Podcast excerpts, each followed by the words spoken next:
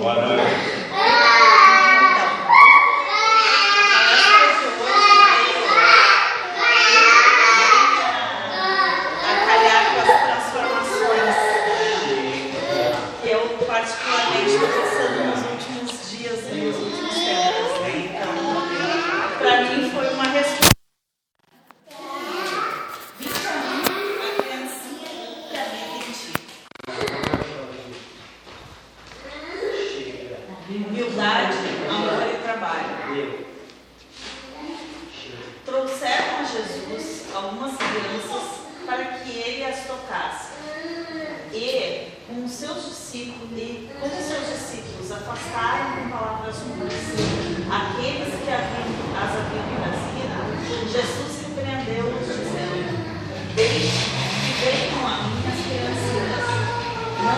peça por reino dos céus é para aqueles que se assemelham a elas. Em verdade, eu digo a vocês: todo aquele que não tiver a humildade e a pureza de uma criança não entrará no reino de Deus. E depois de abraçá-las, abençoou-as, impondo-lhes as mãos. Marcos 10, 3. Então, essa foi uma resposta que eu recebi um questionamento por isso porque mesmo dentro do trabalho a gente muitas vezes mete os pés pelas mãos, faz as coisas, né? A gente quer abraçar o mundo e mete o pé pelas mãos. E aconteceu isso comigo, né? E eu me senti muito culpada, porque eu sempre fui ensinada que eu que bater no peito e dizer, não, eu dou conta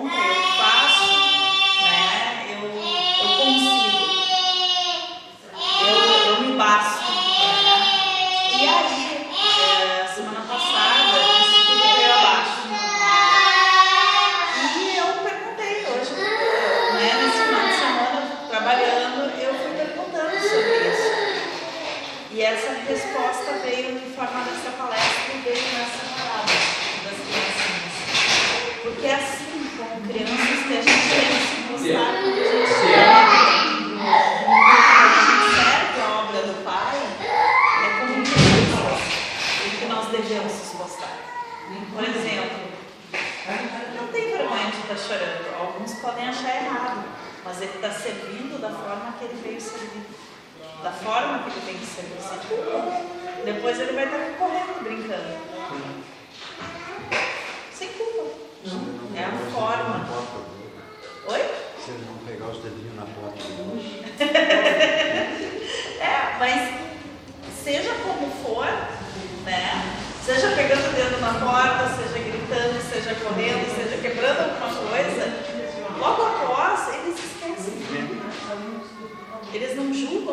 fizeram. Eles não se julgam, não julgam o outro. Eles simplesmente continuam a servir da forma que vieram. E é essa criança que a gente esquece quando, quando a gente começa a crescer, começa a amadurecer, a vida, o ser humano, a humanidade vai nos colocando regras e mais regras e verdades onde diz o que, que a gente tem que fazer como a gente tem que se postar, o que a gente tem que ser. E a gente esquece da nossa essência, esquece da nossa criança. Tanto que muitos dizem. A, vida não vai colocando, ela vai impondo. Né? Não sei se é a vida, mas o, o sistema o humano. Sistema vai, o sistema humano nos impõe. Nos impõe a, muita a coisa. certas regras, certos caminhos. Certas... E a vida vai nos cortando, vai quebrando uma por uma dessas verdades. O sistema humano impõe, e a vida vai quebrando. A vida nos mostra coisas, tanto que tem pessoas que se aprisionam a situações porque estão aprisionadas ao certo. ai eu tenho que agir correto, eu tenho que ser certo, eu não posso vacilar, eu não posso, né? Não, imagina como é que eu vou dizer para a pessoa o que eu estou sentindo se, se eu vou magoar ela. Eu não posso magoar. Opa, peraí. Quem disse que não? A resposta verdade, sobre um sentimento do outro é do outro. E uma criança não tá nem aí se vai te magoar, ela diz. Que nem uma vez eu tava no, no salão e uma criança olhou pra, olhou pra mãe, e a mãe disse, o que, tu achou do penteado que a tia fez? Ela disse, tu tá muito feia. Ela não tava se importando se ia me chatear ou não. Ela simplesmente disse, eu não gostei, eu gosto da minha mãe de cabelo solto. Pronto. E é isso na criança que a gente perde.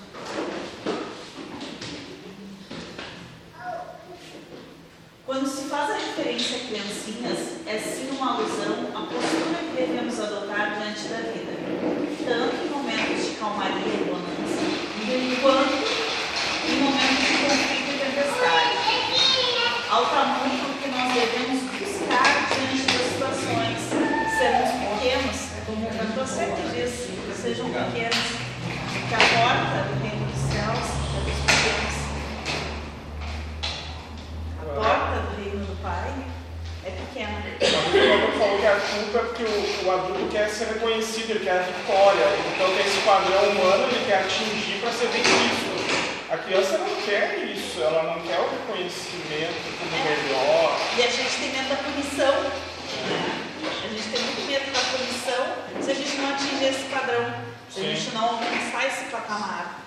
É bem isso aí.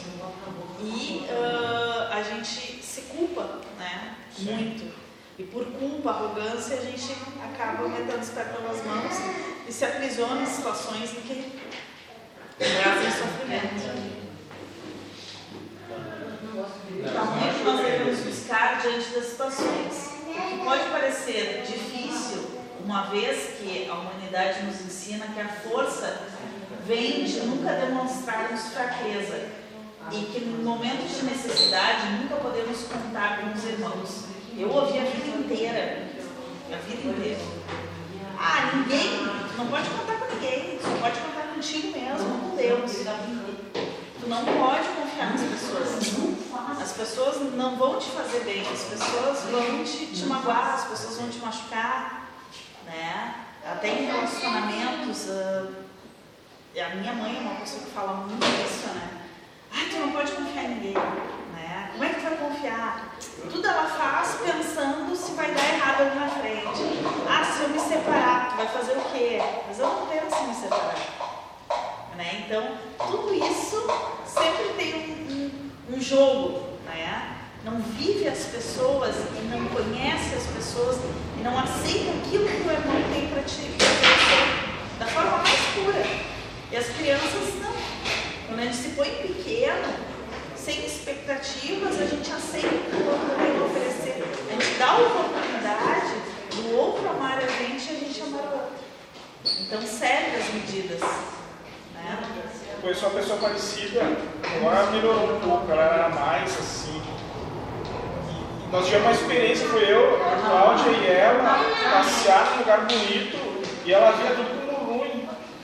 Então a percepção dela da coisa. A percepção da pessoa. É, mas ela teve uma vivência como jovem bem complicada, então tem quê, sabe? E acaba, às vezes, isso, por exemplo, tem no meu caso mãe e filho, tu acaba ensinando o outro a olhar pela tua perspectiva com a tua dor. Sim. Tu deposita no outro a tua dor.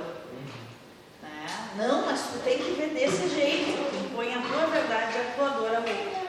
E acaba aprisionando ele, de certa Isso é forma. ruim, isso é ruim, né?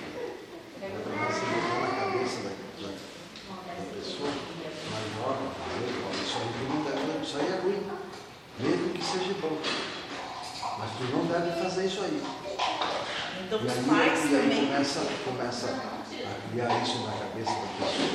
E a vida da gente é tudo aqui, ó, tudo, tudo cérebro, Tudo na cabeça. é tudo a cabeça. É que a maioria, quando foge da realidade da pessoa, eles acham que está errado. É, impõe a sua verdade,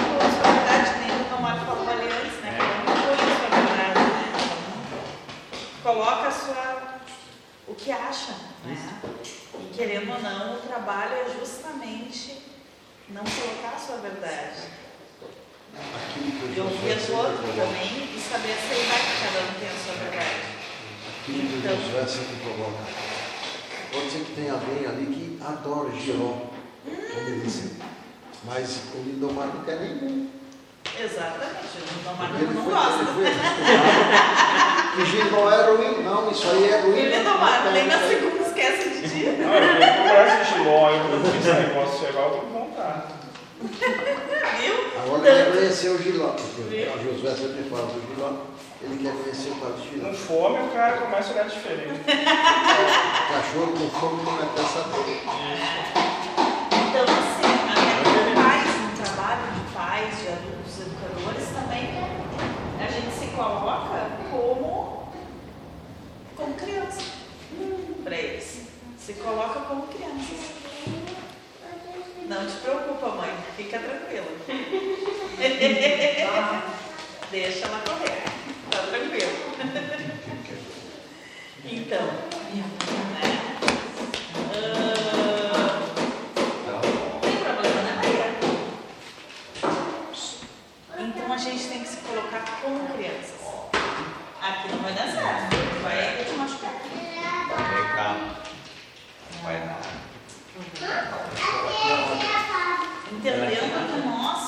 Também dentro disso, a gente não se sustenta a beleza.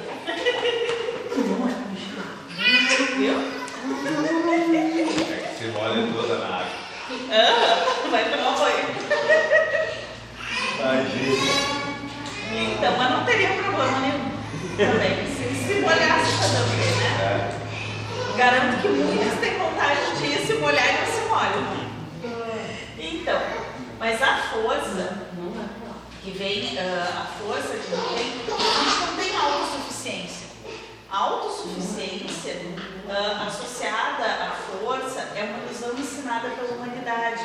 Porque a autossuficiência, como escudo, utilizada como escudo, né, pode mascarar os nossos medos, arrogância, prepotência. E esse mesmo escudo nos leva à segregação e pode nos fazer peso aos braços quando deveríamos erguê-los ao Pai e solicitar ajuda. Muitas vezes a gente se acha muito o suficiente, eu bato no peito, eu faço, eu aconteço, eu quero tudo. E na hora que precisa, na hora que o bicho pega, a gente se atrapalha e esquece de olhar para cima e dizer, pai, me ajuda. Sozinha eu não dou conta. Ou quando o irmão te oferece uma ajuda, tu te acha tão autossuficiente que o que, que acontece? É, irmão, vamos vir cá me dar uma palestra comigo? Vem. A gente se acha tão autossuficiente que a gente não pede ajuda.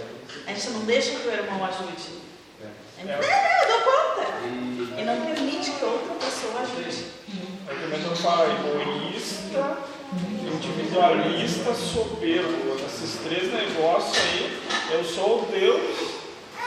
Daí, quando eu cair, eu tomo é grande, né? Porque é grande. Exatamente. Daí, Tu sabe que esse final de semana, quando, quando eu tava.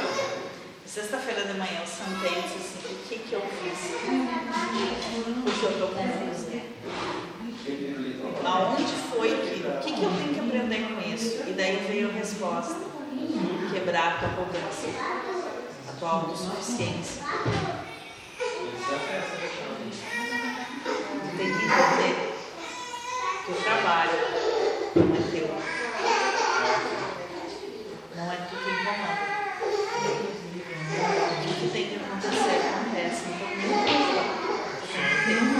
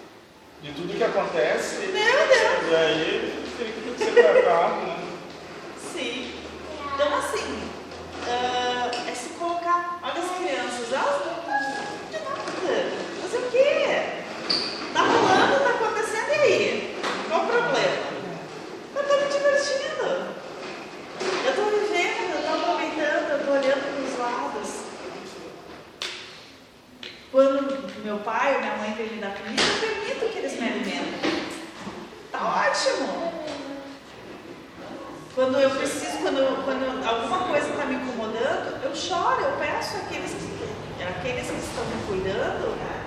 peço ajuda. Qual o problema? Eu preciso.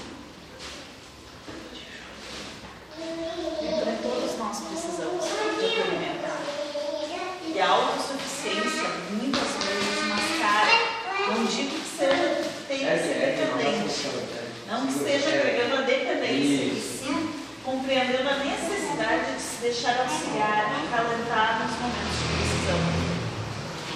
É a gente não achar que é só autossuficiente. Sim, a gente precisa caminhar. Sim, a gente não, não precisa virar um parasita nos outros, né? Precisa ter aquela dependência dos outros.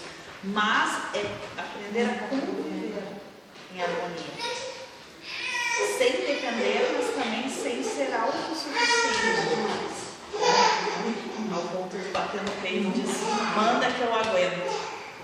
Não.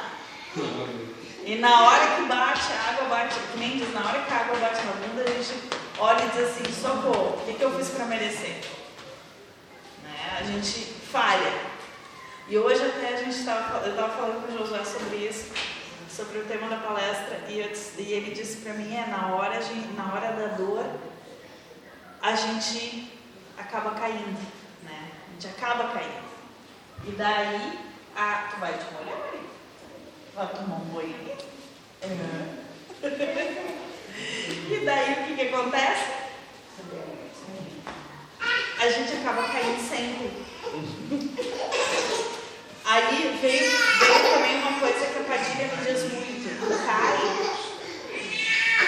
Porque tu ainda não te entende como espírito. Então, a tua, o teu instinto. No momento de entender como espírito, o teu instinto no momento de dor vai ser o instinto do espírito. Isso é possível? Não sei. Mas é o que ela sempre diz. Mundo diz, ah, a gente age por instinto. Qual o? O o instinto do espírito? Porque o instinto do espírito ele é diferente do humano. As bases dele são diferentes.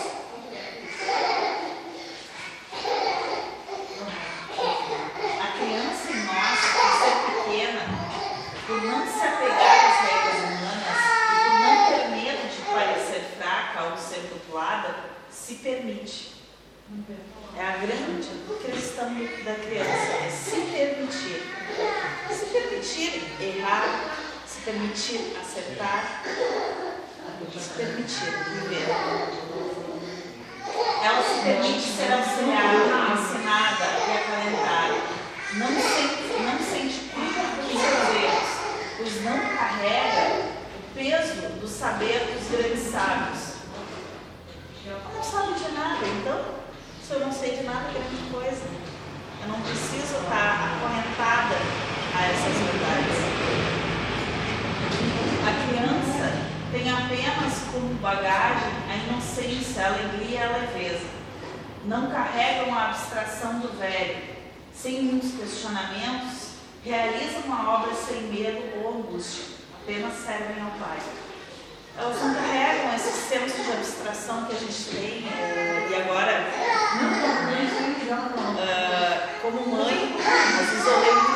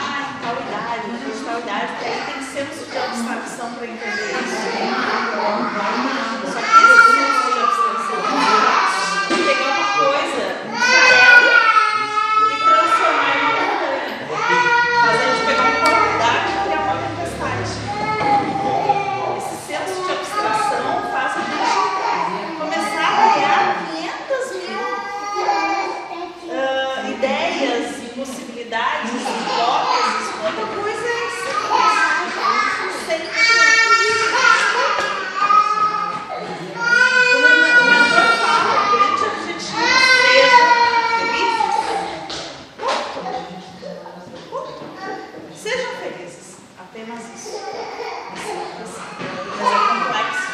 Por causa da noção de abstração que a gente vai viajando no mundo de moda, assim, a gente entra num- numa nave espacial e sai viajando numa galáxia que nem existe. Né?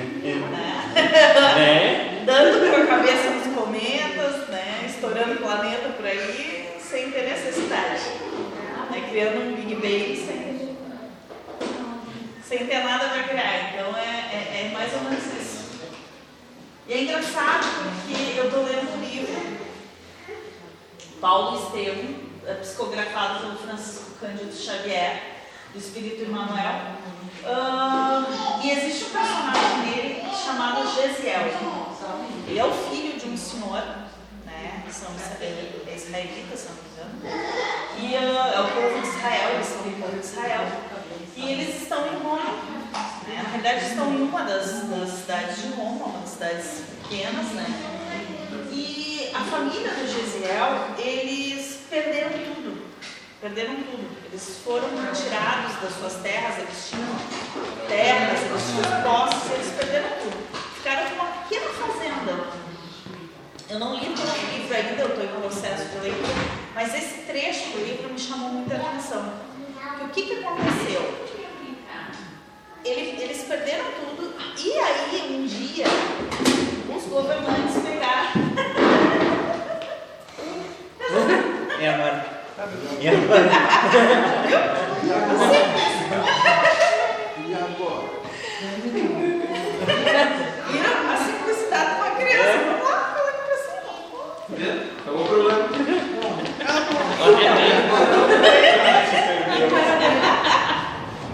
tem mais.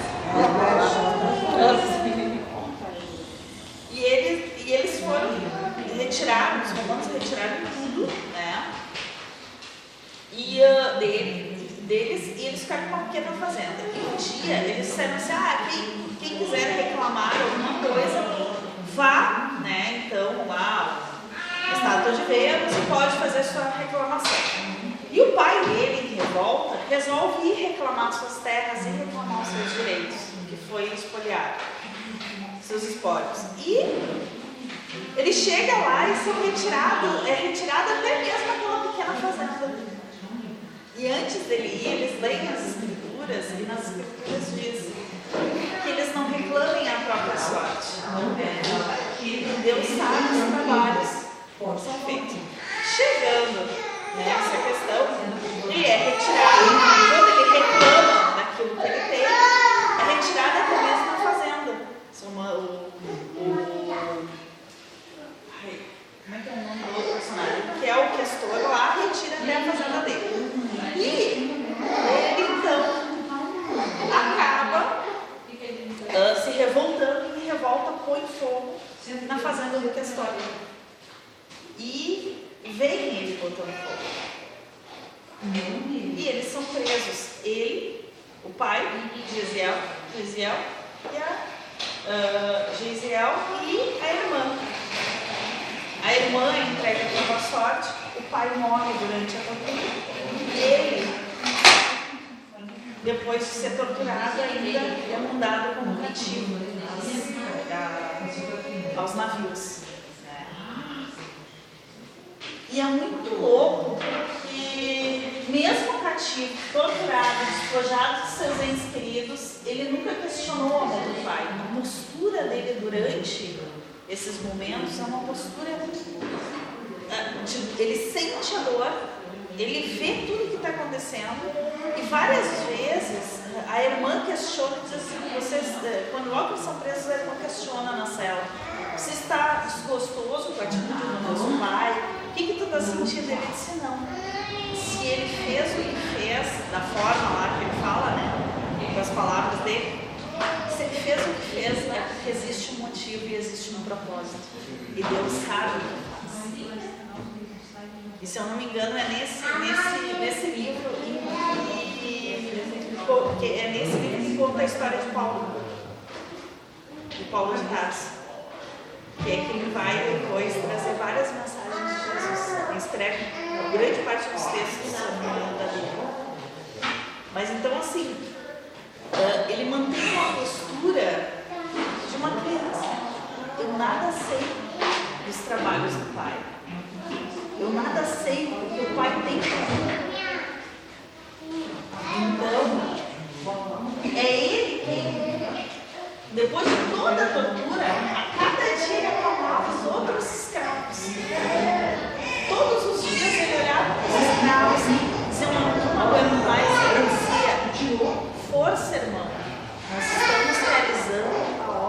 Cada um tem o seu papel, mesmo sendo escravo. Cada um tem o seu papel. Que bonito. Mesmo sob o trabalho duro, confiava todo o seu sofrimento e se fazia que seu sofrimento se fazia necessário na obra. Humildemente, de forma paciente e sem questionar os porquês, servia seus algozes da melhor maneira patrício romano ficou doente e ele foi lá e cuidou dele com todo amor e carinho. Os plastos que ele conheceu através das mãos da mãe dele, curou o rapaz com todo amor e carinho. Sim, os escravos mais bonzinhos que apanhavam menos, né? O rebeldezinho sempre. Tanto que o cara que comenta no livro uh, que, um, que um dos algozes dele, uh, ele se admirava muito dele não precisar das chibatadas nele e da forma com que ele controlava as rebeliões diante dos outros escravos. Que ele ajudava a manter a ordem, porque ele fazia com que os outros ficassem calmos. Jaziel, como criança, nos ensina a amar e simplesmente servir. Seu pai, em fúria, queimou os campos de Licínio Minúcio, um questor romano, atraindo assim diversos infortúnios à sua família. Jaziel nunca culpou ou derramou uma queixa sobre seu pai. Ele demonstrou fé de que tudo fazia parte dos desígnios divinos e, em confiança, caminhou ao seu caso. Quantas vezes ao dia questionamos a vontade do Pai e nos colocamos contrário aos seus desígnios? Quantos xingamentos reservamos às situações que são contrárias? E quando nos, sentimento, sentimos injustiçados diante do seu Deus, que Deus nos reserva, quantas vezes a gente se sente, né? Por que, que eu mereci isso? Às vezes não é uma questão só de merecer, é também porque a gente não passa porque a gente não merece. Né? E nesse ponto eu acho muito legal que ele fala no livro seguinte. Uh, o pai dele questiona por que Deus reservou aos filhos mais fiéis de Israel, ao povo de Israel, tanto sofrimento. Ele diz porque, porque nós precisamos, ele reserva aos filhos mais maduros a carga maior para exemplificar aos filhos que ainda necessitam do exemplo. Ou seja, se Deus te deu é porque tem força para aquilo, consegue e tu já tem esclarecimento para passar por aquilo da melhor maneira possível. É só tu não olhar aquilo como um infortúnio, e sim como oportunidade de amar. Então, se Deus te deu, agarra com as duas mãos e segue. E ele diz isso durante o livro, ele fala sobre isso. Que eles só, só sofreram porque eles têm, eles têm como passar por aquilo e eles têm como exemplificar o amor aos outros. Então que eles passem da melhor maneira possível. É isso que ele fala. E eu achei muito interessante essa. Eu adorei o livro. uh, não conseguis perceber que até o que nos parece uma atitude errada serve de ferramenta à obra do Pai. Quando erramos, sentimos culpa, desassossego. No entanto, deveríamos nos alegrar. Assim, nos auxiliamos mutuamente ao crescimento. Se eu meti os pés pelas mãos, foi porque tinha um motivo. E eu servi não só a mim mesmo, o meu crescimento, não servi só a mim, servi ao crescimento dos outros irmãos aos quais estamos juntos. O que me pareceu ter feito errado e o que eu me senti culpa, na realidade, foi uma ferramenta. Deus se utilizou da minha arrogância para entregar a outros que necessitavam também, assim como eu.